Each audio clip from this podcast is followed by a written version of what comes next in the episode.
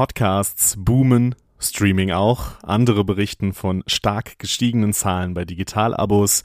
Das sind aus Sicht von Teilen der Medienbranche die positiven Auswirkungen der Pandemie. Auf der anderen Seite sind viele private Anbieter aber natürlich auch arg gebeutelt von den Einbrüchen bei den Werbeeinnahmen.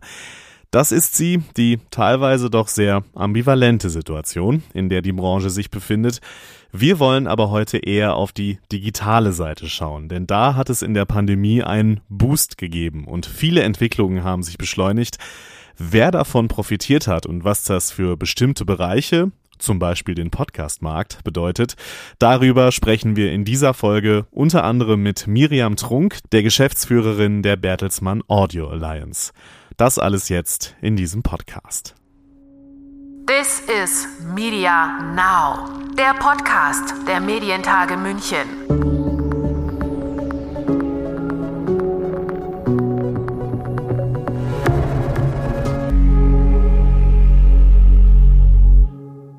Mein Name ist Lukas Schöne. Herzlich willkommen zu dieser Folge des Podcasts der Medientage München. Wir reden ja schon seit einigen Monaten von dem digitalen Boost, der die Medienwelt erfasst hat, beschleunigt durch die Pandemie. Auch die Medientage München selbst sind ein gutes Beispiel dafür.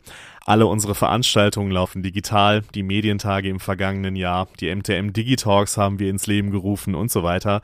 Wir haben in unserem Eventspace im Büro ein eigenes Streaming-Studio eingerichtet und auch dieser kleine Podcast hier ist während der Pandemie entstanden. So ähnlich wie den Medientagen ging es natürlich vielen in der Branche. Darüber haben wir bei unserem Event Medientage Update am 27. April gesprochen und uns die Frage gestellt, wie profitieren Medien vom digitalen Boost eigentlich? Klar, ich habe es am Anfang gesagt, dass gerade private Anbieter teils sehr unter wegbrechenden Werbeeinnahmen leiden und es schwierig war, ins Digitale überhaupt zu investieren. Aber es gab auch positive Aspekte, zum Beispiel bei TV Now. Das sagte beim Update der Co-Geschäftsleiter Henning Niesloni. Ich war vor 20 Minuten noch in dem Meeting, wo wir uns einmal die Woche an den Zahlen messen lassen. Und das ist gerade eines der schönsten Meetings der Woche, ähm, weil wir dieses Jahr wirklich durch die Decke geschossen sind und, glaube ich, unsere Position als Local Hero hier im deutschen S-Wort-Markt mehr als ausgebaut und gefestigt haben. Äh, gerade im März haben wir einen neuen Unique-User-Rekord gebrochen mit über sieben Millionen Unique-Usern.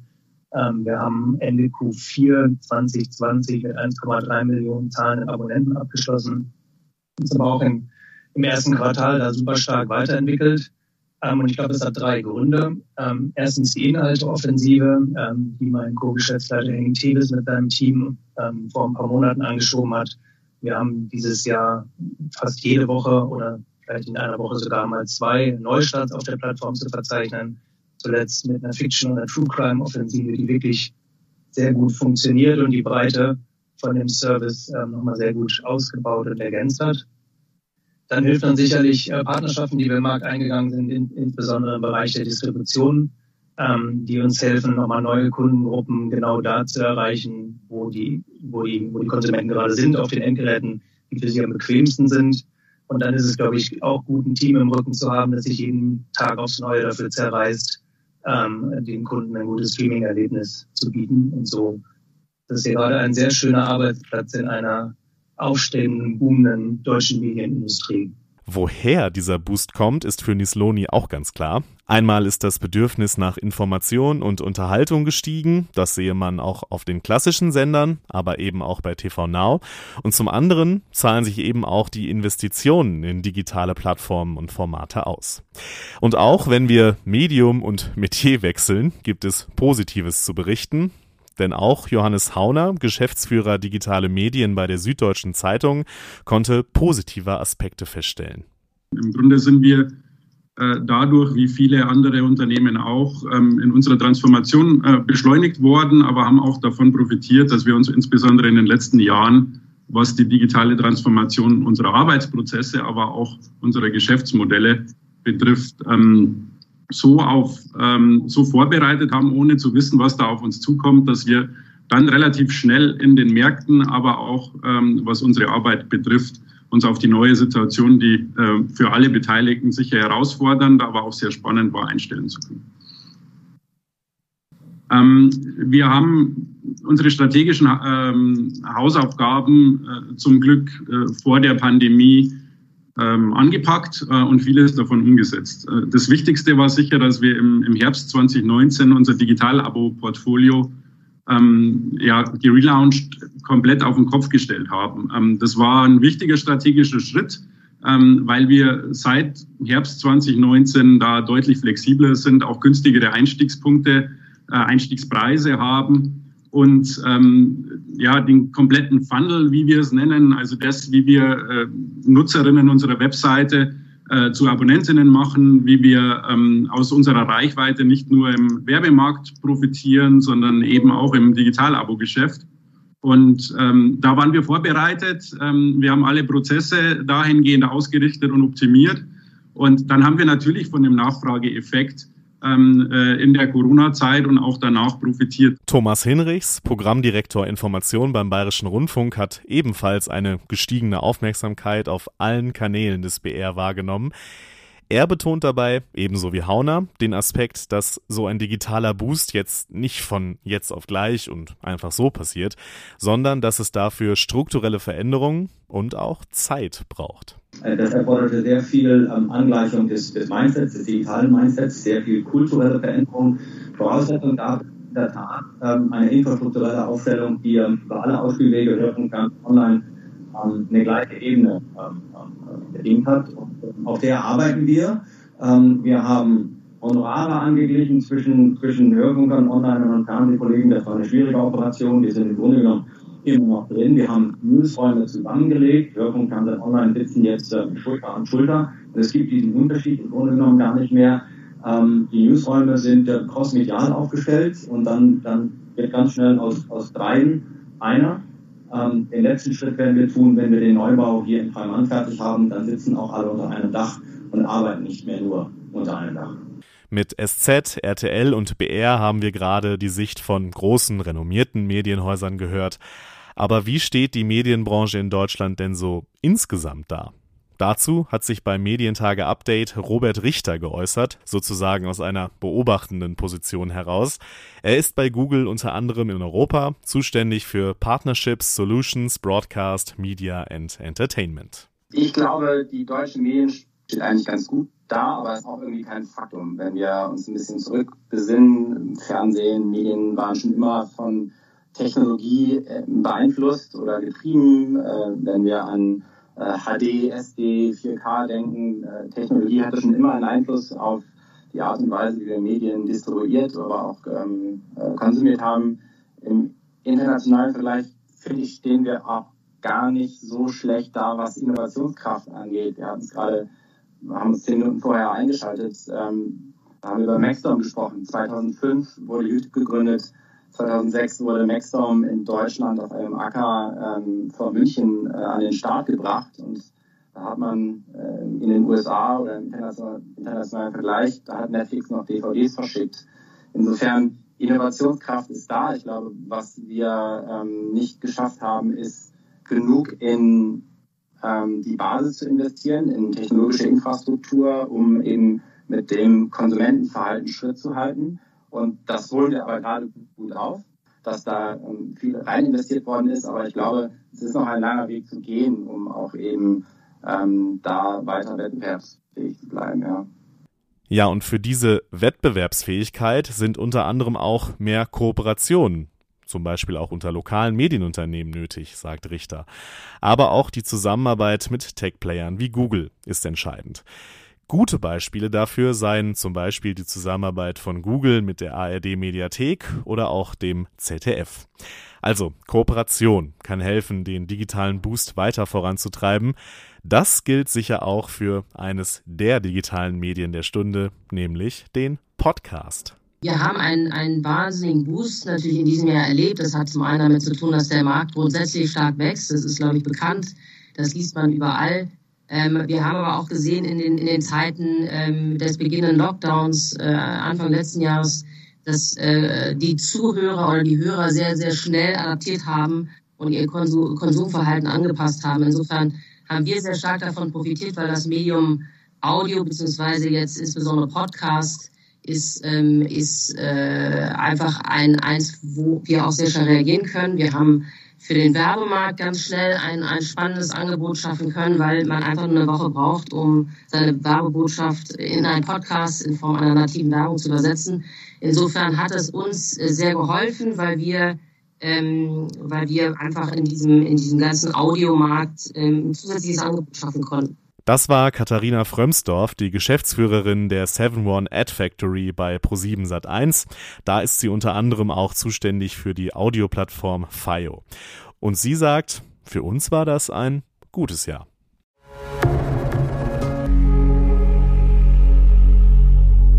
Wir haben es gerade schon gehört und auch in anderen Folgen in diesem Podcast ja auch schon über das Thema gesprochen. Audio boomt. Und die Zeit der Podcasts, ja, fängt eigentlich gerade erst so richtig an. Das sieht auch übrigens meine Gesprächspartnerin jetzt so, die mir zugeschaltet ist. Podcasts stecken sozusagen erst in der Pubertät. Das hat sie beim Medientage Update gesagt. Miriam Trunk ist die Geschäftsführerin der Bertelsmann Audio Alliance und damit unter anderem zuständig auch für die Plattform Audio Now. Und sie ist eine gefragte Expertin beim Thema Podcast. Hallo Miriam. Hallo, danke für die Einladung.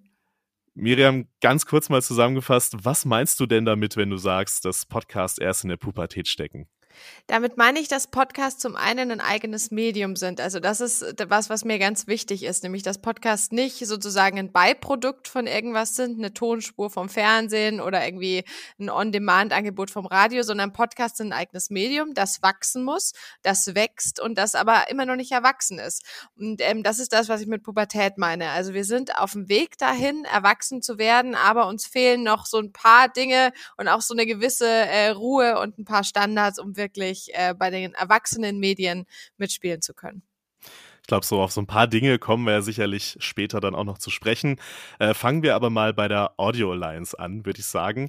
Ähm, so ganz grundsätzlich mal äh, würde mich interessieren, wie entsteht eigentlich ein Podcast bei euch? Also gibt es da den Königsweg oder ist es irgendwie verschieden von Format zu Format? Wie geht ihr das Thema Podcast an? Ja klar, es ist komplett verschieden von Format zu mhm. Format, mhm. denn jedes Format, und das glaube ich jeder, der podcastet, weiß das, ist anders. Zum einen, die Hosts sind immer anders, die Themen sind anders, die Zielgruppen sind anders. Also es ist im Podcast schwer zu sagen, so geht's und das ist Erfolg und das ist Misserfolg, sondern es kommt immer total auf den Kontext an. Also bei uns gibt es zwei verschiedene Wege. Das eine ist, dass die Idee quasi von außen kommt, dass zum Beispiel ein Künstler auf uns zukommt und sagt, hey, ich habe eine Idee, ich möchte einen Podcast machen, ich habe ein besonderes Thema und dann arbeiten wir mit diesem Künstler am Konzept, feilen das, pilotieren das ähm, und starten das dann. Und das andere ist, dass aus unseren Redaktionen Ideen kommen. Ähm, um mhm. mal ein Beispiel zu nehmen, ähm, zum Beispiel der, der Podcast ähm, Brigitte B. Green. Das ist ein Podcast, der aus der Redaktion von Brigitte B. Green, was ein Heft von Brigitte ist, kam. Ähm, die Idee ist natürlich äh, naheliegend Nachhaltigkeit und die kamen und haben gesagt, du, wir haben dieses tolle Heft, ähm, wir haben eine klasse Zielgruppe, mit der wir auch gut in Kontakt stehen und wir glauben, ein Podcast wäre ein Mehrwert. Und dann haben wir gemeinsam überlegt, wie könnte der ausschauen? Welche Elemente braucht man? Welche Menschen braucht man da drin? Will man Interviews, ja oder nein? Wo will man aufzeichnen? Und dann macht man eben eine Produktionsplanung ähm, und setzt das so auf. Also die Wege sind sehr, sehr unterschiedlich, mhm. aber das Ende ist hoffentlich immer ein toller Podcast, der von vielen Leuten gehört wird. Du hast gerade äh, ganz am Anfang ja auch schon gesagt, Zielgruppen und so immer auch ganz unterschiedlich. Ähm, bisher ist es ja eher so, dass die, ja, der typische Podcast-Hörer ist ja eher so jung, urban. Habt ihr da auch gerade bei der Audio Alliance vielleicht auch andere Zielgruppen im Blick mit eurem Podcast-Angebot, quasi das ja auch da neue Zielgruppen zu erreichen, die Podcasts vielleicht noch nicht so hören? Klar, also das war vor drei Jahren, als wir angefangen haben, so, dass der typische Podcast-Hörer, so, ich denke so, wir haben gerade drüber gesprochen, dass du in München sitzt, ich habe auch mal in München ja. gelebt, ich hatte immer die Zeit unterm Arm und bin da irgendwie in die LMU und war, fand mich unglaublich intellektuell. Und ähm, so beschreibe ich sozusagen den Podcast-Hörer, wie er vor drei Jahren war. Klar, ja. es ist ein digitales Thema. Natürlich haben das die Jungen zuerst entdeckt. Ähm, es ist auch weiterhin so, dass, dass die Jungen, also die, ähm, die unter 35-Jährigen, es hauptsächlich nutzen.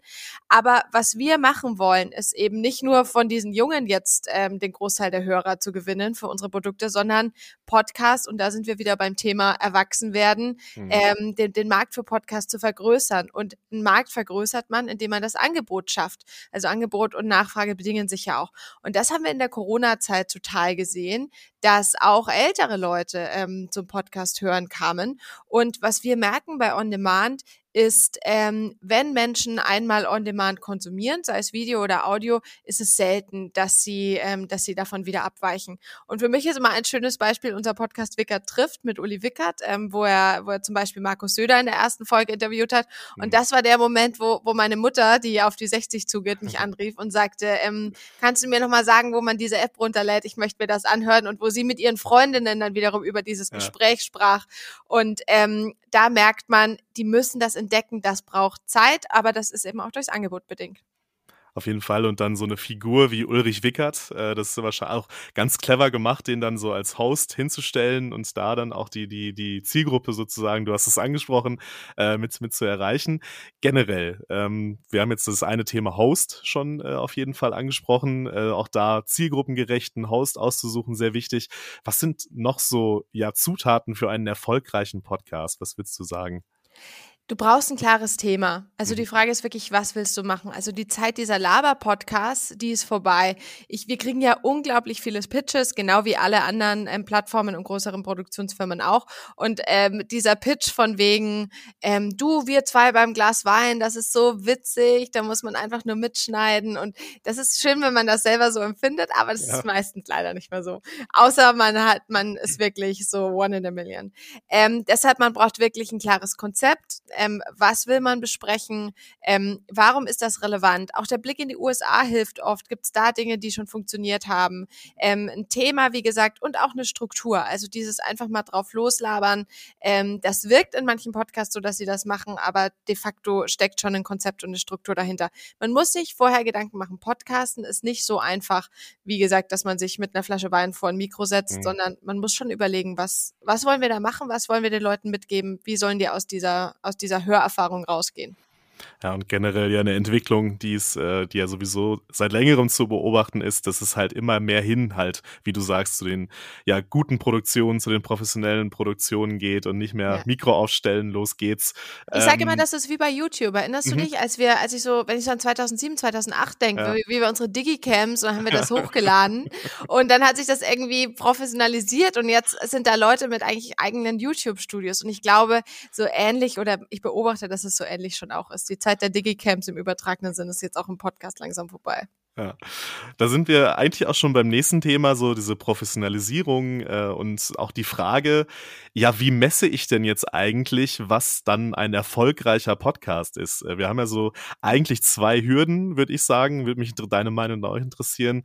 Äh, die eine ist äh, die fehlenden Standards, aber die andere ist natürlich auch dadurch, dass Podcasts meistens ja irgendwie auch eine spezielle Zielgruppe haben und nicht so wirklich so dieses, wir wollen irgendwie diese ganze werberelevante Zielgruppe erreichen. Wie geht ihr dieses Thema bei, bei, bei Audio Now oder bei der Audio Alliance an? Was ist denn ein erfolgreicher Podcast für euch?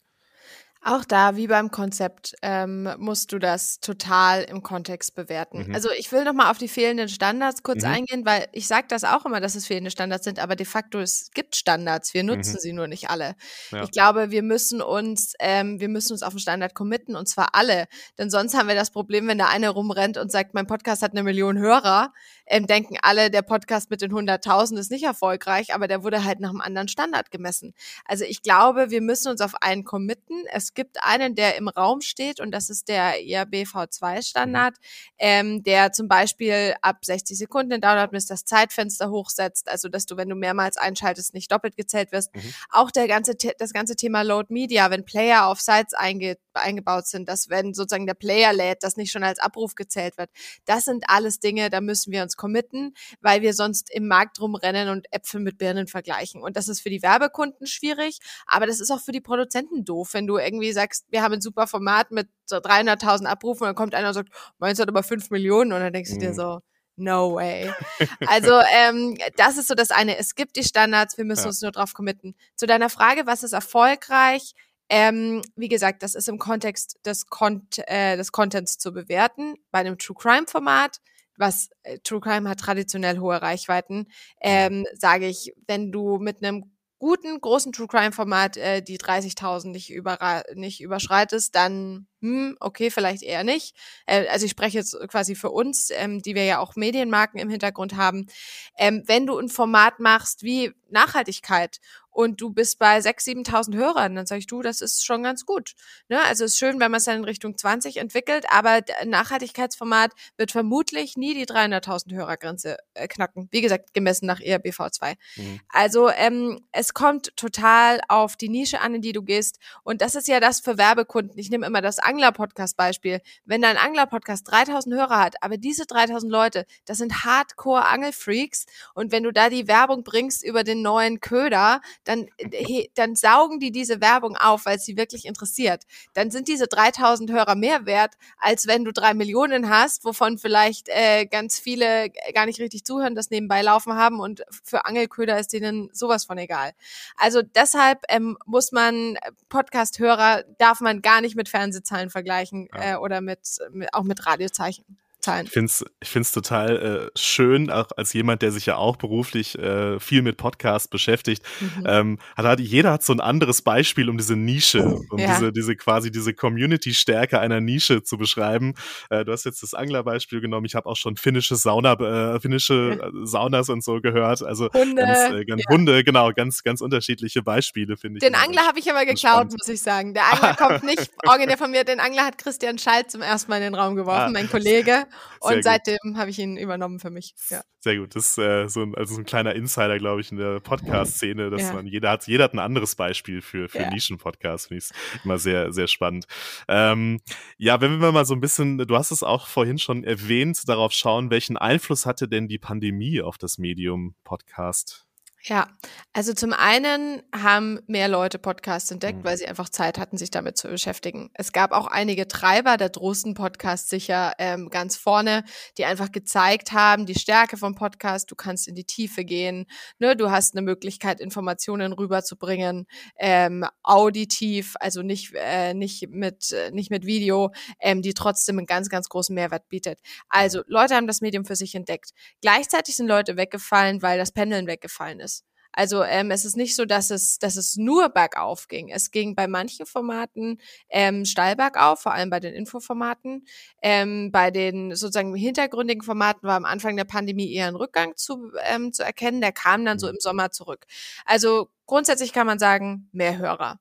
Das zweite, andere Hörer, gerade ältere Zielgruppen, ich habe es gerade erwähnt, haben Podcasts für sich entdeckt. Und das Dritte ist, dass der Content sich auch nochmal gewandelt hat. Also es hat so ein richtiger Kreativitätsschub stattgefunden, auch weil viele Künstler ja Zeit hatten. Also ich habe in diesen ersten drei Wochen haben mich so viele Künstler angerufen und waren so, du, ich habe jetzt eine Idee für einen Podcast und ich war so, Leute, wir können das gar nicht alles machen, was ihr an Ideen habt. Ja. Ähm, es hat mir auch oft leid getan. Ähm, und wir haben im Content gemerkt, am Anfang waren diese Corona-Infoformate, das ist total abgegangen. Dann irgendwann haben wir gemerkt, alles, wo Corona draufsteht, waren die Leute nur so, oh nee, bitte jetzt nicht mehr Corona. Gerade im Sommer dann kam Comedy wieder viel stärker, im True Crime kam wieder stärker, überhaupt Unterhaltung. Also das war sozusagen was, was wir im Content-Bereich gemerkt haben, dieser Kreativschub und dass Leute Bock aufs Podcasten haben, das ähm, hält nach wie vor an. Mhm. Ähm, ja, du hast äh, gerade ganz am Anfang ja gesagt, mehr Hörer. Ähm, und da wird natürlich auch, wenn man es auch von der Monetarisierungsseite sieht, wird man natürlich auch hellhörig. Äh, das heißt dann ja so oft, ja, ähm, Audio und vor allem Podcast boomt, Online-Audio. Ähm, aber irgendwie können wir das noch nicht so richtig monetarisi monetarisieren. Ähm, wo stehen wir denn da und welche Möglichkeiten gibt es denn eigentlich, äh, so seine Audioinhalte zu monetarisieren?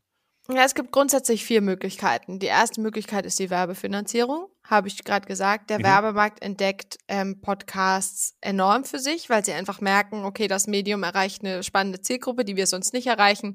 Ähm, das Medium ist unglaublich effektiv, sowohl was Erinnerung angeht, als auch was sozusagen ähm, emotionales Involvement angeht. Und auch Und, Akzeptanz der Werbung, ne? Also das genau, ist ja in so einem Punkt, ja. Genau, die Werbung ist akzeptiert, die Hörer stört's nicht dran. Du hast mit, wenn ein Host äh, das selber einspricht, dann hast du fast so einen Testimonial-Effekt. Also mhm. es ist einfach eine super, super Werbeart. Und der Werbemarkt entwickelt sich wirklich exponentiell. Ähm, wir gehen auf die, auf die 100 Millionen Euro zu in Deutschland, was der Werbemarkt betrifft. Also das ist schon spannend. Ähm, und ich glaube, die Sales-Teams, ähm, da gibt's ja diverseste Anbieter, stellen sich auch ähm, nochmal breiter auf, weil auch die Agenturseiten ihre Podcast-Werbeteams aufbauen. Das ist der erste Weg. Der zweite Weg aus Podcast-Produktionssicht sind Auftragsproduktionen, denn Unternehmen entdecken auch den Bereich ähm, Podcast als Content-Marketing-Instrument zunehmend für sich. Das machen auch wir ähm, tatsächlich in Zusammenarbeit mit Territory, machen wir schon einige Produktionen, unter anderem den Bahn-Podcast, der total viel Spaß macht, dass wir ähm, helfen, Podcasts in ein Content-Marketing-Konzept mit einzubauen. Der dritte ist, dass du als Produzent für Paid-Plattformen produzierst, also ähm, Audible zum Beispiel oder ähm, For Your Ears Only oder Podimo, also dass du, du produzierst, kriegst sozusagen einen Betrag dafür, Total Buyout und die Plattform ähm, verlangt dann 4,99 oder was auch immer dafür, dass ähm, HörerInnen sich das anhören können. Und ähm, der letzte Teil, der jetzt im Mai beginnt, ist tatsächlich der Subscription-Teil. Ähm, Apple mhm. hat es verkündet, Spotify ist nachgezogen, hat auch gestern nochmal eine große, ähm, eine große Meldung rausgegeben, dass sie, ähm, dass sie quasi Monetarisierung über Subscription, also dass du sowohl Kanäle abonnieren kannst als auch einzelne Podcasts, dass du werbefrei, dass du zusätzlichen Content. Und das ist super, super spannend, weil das wird jetzt mhm. nochmal ein Test sein ob Paid Content im Podcast-Bereich wirklich funktioniert, weil weder For Years Only noch Audible noch Podimo haben wirklich Zahlen rausgegeben, ja. ob es funktioniert. Wenn du nachfragst, sagen natürlich immer alle, ja, super. äh, ne? Luminary in USA sagt man in der Podcast-Welt, das war der, der biggest car crash in Audio History. Also das, äh, das war eine, eine Podcast-Plattform, die wirklich mit 100 Millionen mhm. Invest gestartet ist und die einfach nur sowas von gegen die Wand gescheppert sind. Dementsprechend Paid Content im Podcast-Bereich wird jetzt nochmal auf eine neue Ebene gehoben und ich bin sehr, sehr gespannt, wie das läuft. Ja, das sind wir, glaube ich, alle. Ähm, du hast jetzt die, die großen Player schon angesprochen und gerade wenn wir jetzt auf den deutschen, europäischen Markt schauen, kommen wir natürlich an Spotify auch nicht vorbei, mhm. ähm, die ja wirklich im großen Stil in Podcasts investieren, sowohl als auf der Werbeseite, auch äh, in, in Content, in ihren Originals was macht das mit dem Markt so? Ihr seid ja Wett Wettbewerber auch von, von Spotify. Ähm, wie, wie schätzt du das ein, was da passiert? Ich würde nicht sagen, dass wir Wettbewerber von mhm. Spotify mhm. sind. Da sind wir wieder beim Äpfel- und Birnen-Vergleich. Spotify ja. hat Musik, Spotify hat mhm. Hörbücher, wir sind eine Podcast-Plattform. Also ich würde sagen, wir sind ähm, vielleicht im weiteren Sinne Mitbewerber, aber es ist nicht so, dass, dass Spotify und wir uns jetzt sozusagen als direkte Konkurrenz mhm. begreifen aktuell. Ähm, was wir natürlich sehen, ist, dass Spotify investiert. Und ähm, wenn ein großer Player investiert und ja auch jetzt nicht mit wenig Geld, also ich weiß nicht, ich habe Gerüchte gehört, was die Obamas bekommen haben und was Meghan mhm. und Harry bekommen haben und was Kim Kardashian bekommen haben und auch in Deutschland was gemischtes Hack und dick und doof und die ganzen Originals. Also da, da hört man, man hört Gerüchte und wenn nur ein Teil davon stimmt, dann ist da viel Geld in den Markt geflossen. Ja. Und das macht mit einem Markt zum einen, dass es Kreativität boostet, weil Leute sagen, oh, da gibt's was zu verdienen, lasst uns mal, äh, lasst uns mal was bauen. Mhm. Ähm, das zweite ist natürlich, dass es aus Sicht der kleineren Plattformen die Preiserwartungen ziemlich äh, hochsetzt, weil eben ist es nicht jeder Michelle Obama, auch wenn, auch wenn viele das sich ein bisschen in der, in der Riege begreifen, glaube ich. Aber ähm, das ist das eine. Und Spotify geht natürlich klar auf eine Zielgruppe. Die gehen auf eine sehr viel jüngere Zielgruppe als Apple gehen auch auf eine akademischere Zielgruppe, wenn du dir das anschaust. Mhm. Und ähm, gerade was Spotify Studios macht, finde ich ähm, super spannend, dass die einfach Sachen ausprobieren und machen. Und dementsprechend, ich sehe es aktuell sowohl in der Zusammenarbeit mit Spotify als auch, als auch im, im Austausch sehe ich es als Bereicherung, was sie machen. Gleichzeitig muss man natürlich aus Produzentensicht sehen, dass ein Monopolist in einem Markt nie gut tut. Und das ist ja. das, wo Spotify gerade hinsteuert. Also ähm, ein, Monopolist in keinem Markt der Welt hat ein Monopolist bisher äh, bisher am Ende Gutes gebracht. Deshalb müssen gerade wir deutschen Publisher und es ist ja spannend, dass es uns oft leichter fällt, mit US-Plattformen äh, zu arbeiten als mit äh, mit deutschen Mitbewerbern. Untereinander. Ähm, ja. Genau, äh, da, wir müssen da einfach genau aufpassen, weil blöd mhm. gesagt das Problem ähm, des äh, des Radios ist nicht äh, ist nicht Audio Now, sondern das das wird eher Spotify sein. Und dementsprechend, und das sage ich auch immer allen anderen, allen anderen Mitbewerbern, ähm, dass man eher auf lokaler Ebene schauen muss, wo die Kooperationen liegen, als, ähm, als dass man immer ganz blind mit US-Plattformen mhm. kooperiert. Wobei man natürlich sagen muss, das habe ich auch neulich mal ähm, geschrieben in dem Artikel, dass es natürlich auch immer cool ist zu sagen, hey, wir waren gerade im Call mit den US-Kollegen und, äh, und so weiter. Ähm, ist cooler als zu sagen, ich war, ich war im Buchhaltungsschulfix. Also hier auf jeden Fall Plädoyer auch für, für regionalere Zusammenarbeit. Total. Äh, an, an der Stelle. Äh, das national ja so, jetzt schon ja. regional bedeutet, oder? Das ja, auf deutscher Ebene schon regional bedeutet. Das zeigt Globalisierung. Aber, genau, aber das zeigt aber genau den Punkt. Der Podcast-Markt ja. ist ein globaler Markt. Wir, es geht hier nicht, das war auch als ProSieben die Plattform gelauncht hat, haben alle geschrieben, so ja, das ist eine Antwort auf Audio Now. Wo ich so denke, so ein Schwachsinn. Erstens ist es ein hm. komplett anderes Modell. Das ist eigentlich eine Antwort auf Audible. Ne? Aber das, die Konfliktlinien in den Köpfen, Konflikte in Anführungszeichen, die Wettbewerbslinien, die laufen nicht mehr auf nationaler Ebene im mhm. Podcastmarkt. Und zwar überhaupt nicht. Und jeder, der das denkt, der hat überhaupt nichts verstanden im Podcastmarkt. Kurzer Rant. Ja, also sehr gerne, weil ich das absolut unterstütze, äh, diese ja. Sicht, äh, total spannend finde. Ähm, ich, ich arbeite ja beim Mediennetzwerk Bayern und das mhm. ist so mhm. genau das Thema, was wir oft auch äh, auf anführen, wenn wir sagen, Leute, kooperiert miteinander, vernetzt euch. Eure Konkurrenten sitzen nicht irgendwie in München und auch nicht in Berlin. Die Konkurrenten sitzen woanders. So und das äh, deswegen unterstütze ich deinen kleinen Rant absolut. Voll. Aber es ist natürlich auch eine Denke, die halt jetzt über Jahrzehnte bei vielen gewachsen ist. Ja, also ich will nicht, ja. ich darf nicht immer auf die Babyboomer schimpfen, aber es ist natürlich, wenn du irgendwie 30 Jahre lang mhm. lernst, dein Konkurrent öffentlich-rechtlich gegen Privat, Springer gegen Burda, ne, dann, ja. dann, dann hast du das halt im Kopf. Und wenn dann einer sagt, du, das ist nicht, das ist dein Mitbewerber, aber eher ein Verbündeter, das ist natürlich dann auch ein großes Umdenken. Absolut. Schauen wir noch ein bisschen in die Zukunft zum Schluss, würde ich ja. sagen. Ähm, auf die Trendthemen, die so äh, im, im, Raum stehen, äh, ist ein ganz großes Jahr Clubhouse gewesen, Anfang des Jahres, ja. der Social Audio Trend. Ähm, hat das Auswirkungen auf den Podcast und wenn ja, welche? Nee, es hat ähm, keine Auswirkung auf den Podcast in Bezug auf Abrufzahlen. Ich mhm. glaube, es ist eine Chance, weil du mit deinen Hörern in Kontakt treten kannst. Wir haben das auch ausprobiert mit Live-Podcasts und solchen Sachen. Und das ist halt cool, weil du so ein bisschen direktes Feedback bekommst. Auch was finden Leute gut, was wollen Leute mehr wissen, was weniger. Mhm. Was sind das überhaupt für Leute, die dazuhören? Wobei Clubhouse da ja nicht repräsentativ war, muss klar, man sagen. Clubhouse klar. war nach wie vor eine Bubble. Aber Clubhouse hat für mich verschiedene positive Effekte. Das eine ist, es hat angeregt, dass Social Audio tatsächlich ein Punkt ist, in den man investiert. Sowohl LinkedIn als auch Twitter als auch mhm. Facebook mhm. arbeiten ja an Lösungen. Ähm, das zweite ist, es zeigt einfach Power of Audio. Also ich weiß nicht, hast du es benutzt, Clubhouse? Ja, ein, ein paar Mal. Ich war jetzt kein ja. Heavy-User, aber so, als es aufkam, ich, ich war bei diesen FOMO-Leuten dabei. Also ich hatte durchaus, ja. da ich mich ja berufsmäßig auch mit Audio viel beschäftige, äh, habe ich tatsächlich am Anfang mal ein bisschen mitgemacht und geguckt, was passiert denn da. Ja, ja ich war so eine Woche Heavy-User und dann hat mein ja. Mann irgendwann gesagt, du musst jetzt auch mal wieder was anderes machen abends. aber es, ähm, das, also es zeigt einfach Audio ist cool und hat eine Kraft. Und was ich daran so toll fand, war, dass du eben, du kannst da mitreden oder auch zuhören und du kannst dabei spazieren gehen oder du kannst dabei deine Spülmaschine ausräumen ja. oder was auch immer du machst.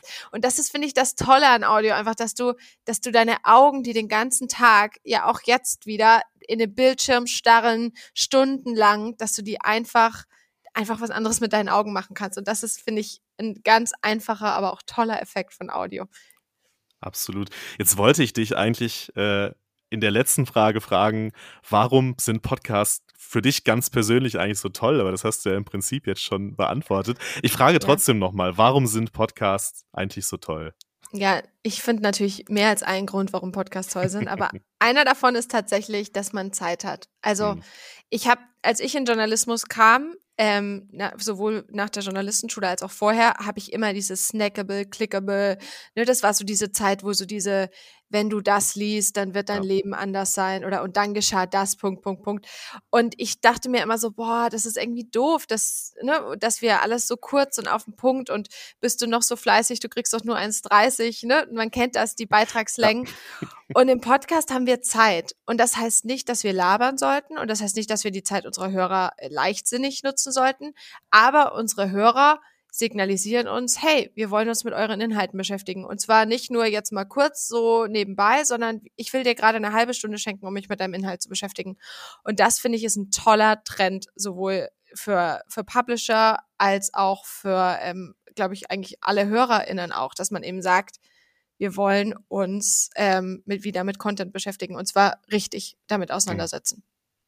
Eine Liebeserklärung an dem Podcast, im Podcast, finde ich immer sehr super, super Wunderbar. Geschichte.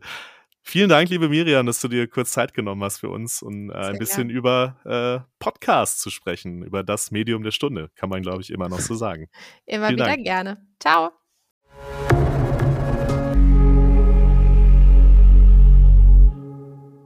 Ja, das war die Sicht auf eins der Boomthemen, die durch Corona einen Schub bekommen haben. Miriam Trunk hat es angesprochen, mehr Hörer. Aber beim Medientage Update ging es natürlich noch um viele weitere Themen. Wer das verpasst hat, überhaupt kein Problem.